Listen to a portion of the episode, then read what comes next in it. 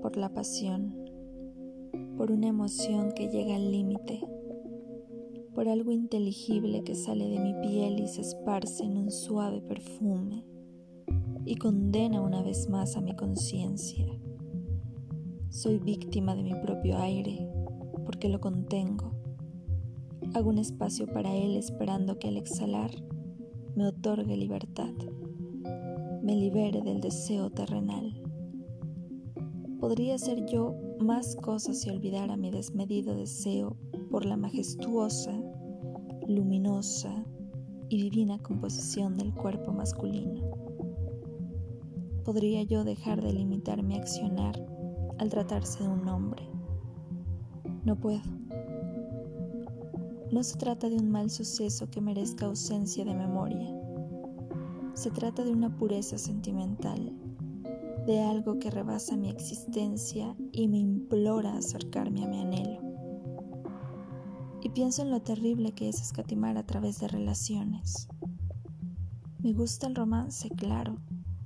Me gusta la galantería, el atrevimiento, el sabor de las palabras en mi lengua para cautivar al amante.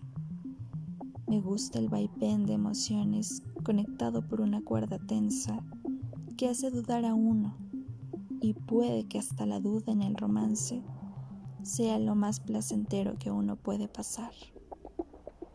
Pero no me conformo, quiero más. En mis sueños, entre nubes de algodón de azúcar, me veo a mí perteneciéndole a todos los hombres, mezclándome entre sus cuerpos, uniéndome a sus ganas a sus almas.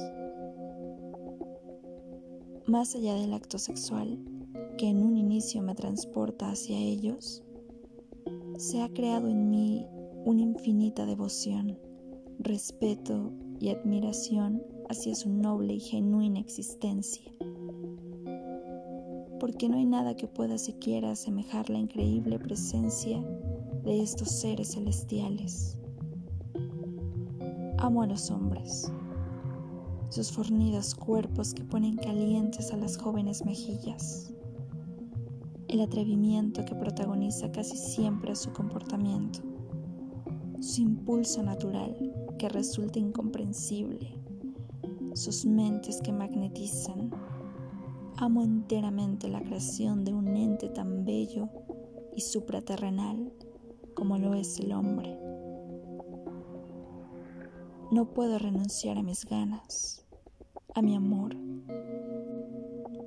a mi instinto y gusto, porque mitad de mi creación pertenece a ellos.